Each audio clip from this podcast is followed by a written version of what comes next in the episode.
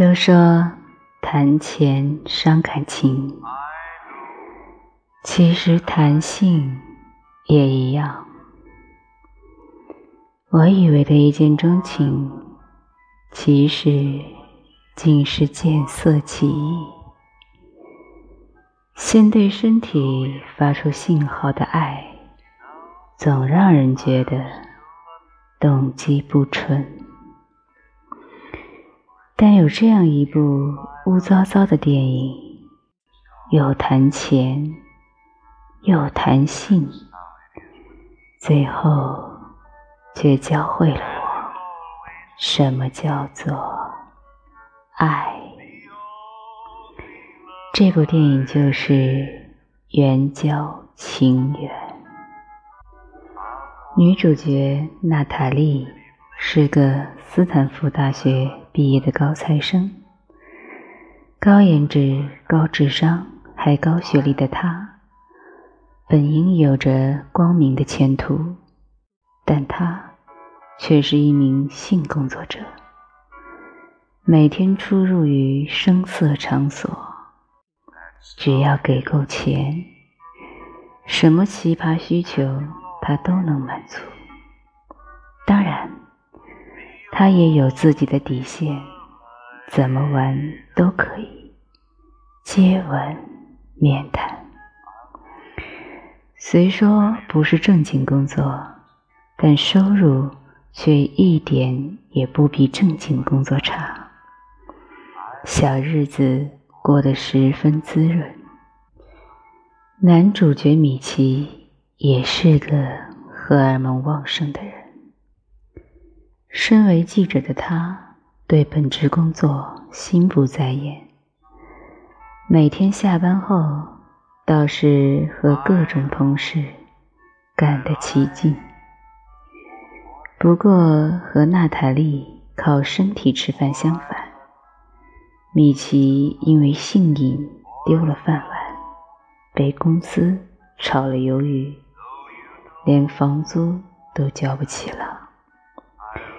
在一家报社面试时，负责人给他留了一个笔试题，要求写一篇十万加爆款文章，文体不限，标题自拟，不得少于八百字。如果写得好，就能被录取。米奇立马想出了他自己擅长读者。有爱看的选题，调查失足少女。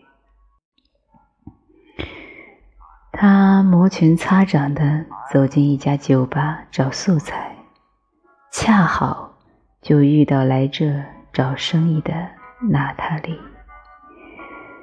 米奇本着以诚为贵的原则，告诉了娜塔莉自己真正的目的。娜塔莉。听完，马上拒绝了。米奇却对娜塔莉念念不忘。俗话说得好，男人都有两大爱好：拉良家妇女下水，劝风尘女子从良。米奇也不能免俗，在他眼中。集学霸与校花属性于一身的完美女人娜塔莉，明明应该坐在写字楼里，为何自甘堕落？这让米奇百思不得其解。不仅仅是为了完成笔试，他想要知道答案，想要了解更多，想要走肾。又走心，而娜塔莉也在遇到一个非要强吻她的变态客人后，改变了主意。她答应配合米奇的调查，但前提是他要保护她。于是米奇成了娜塔莉的贴身保镖。他发现娜塔莉在不营业的时候。其实很有学霸风范，喜欢看书和独处，还会做家教的兼职。可一到酒桌上，他马上又能和陌生客人们谈笑风生。娜塔莉告诉米奇，自己干这行就是为了钱。可他实则有车有房，并不缺钱。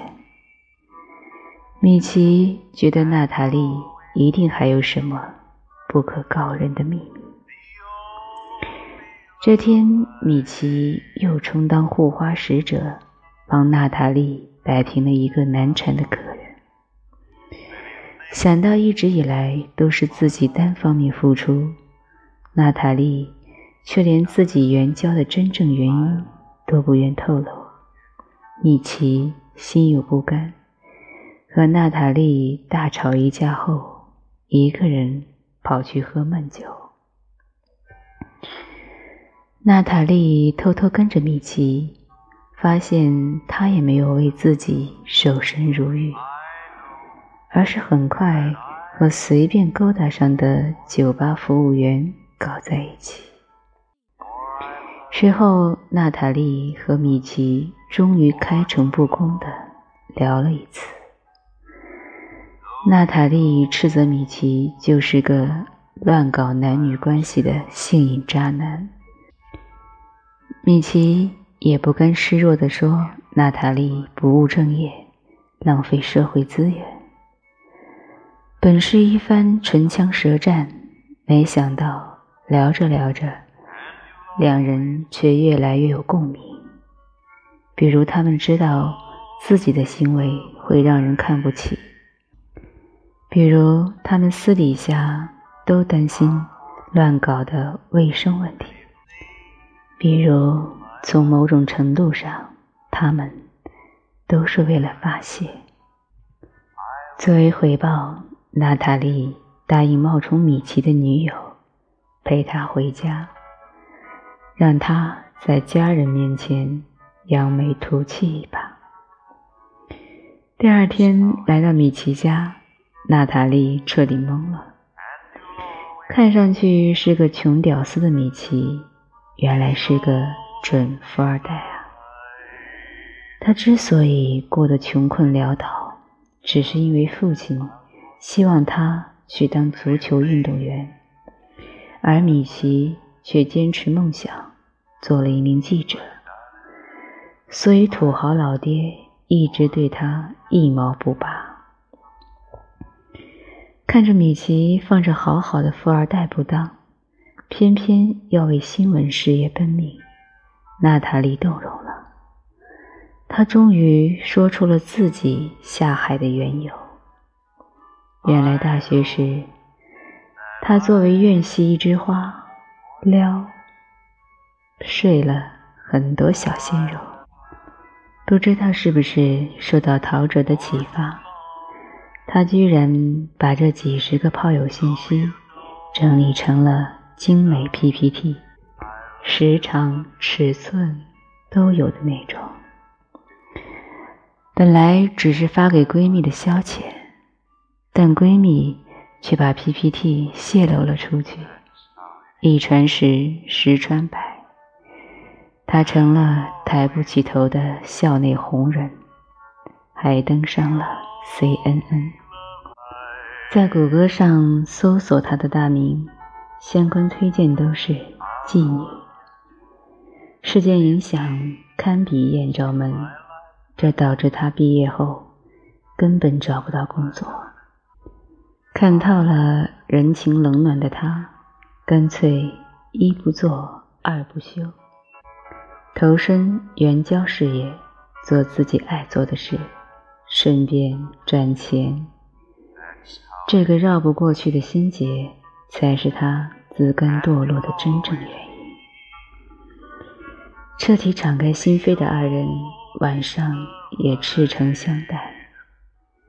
虽然他们对彼此都有感觉，但他们却都放不下彼此的过去，或者说，就连他们自己都没有准备好直面自己的过去。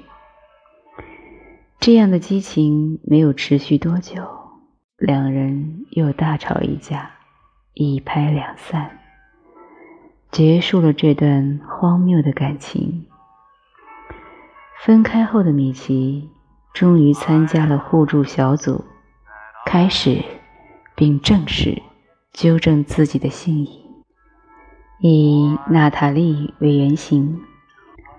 米奇完成了关于失足少女的调查报道，只不过写的更像是一部深情款款的小说。文章一经刊登，大获成功。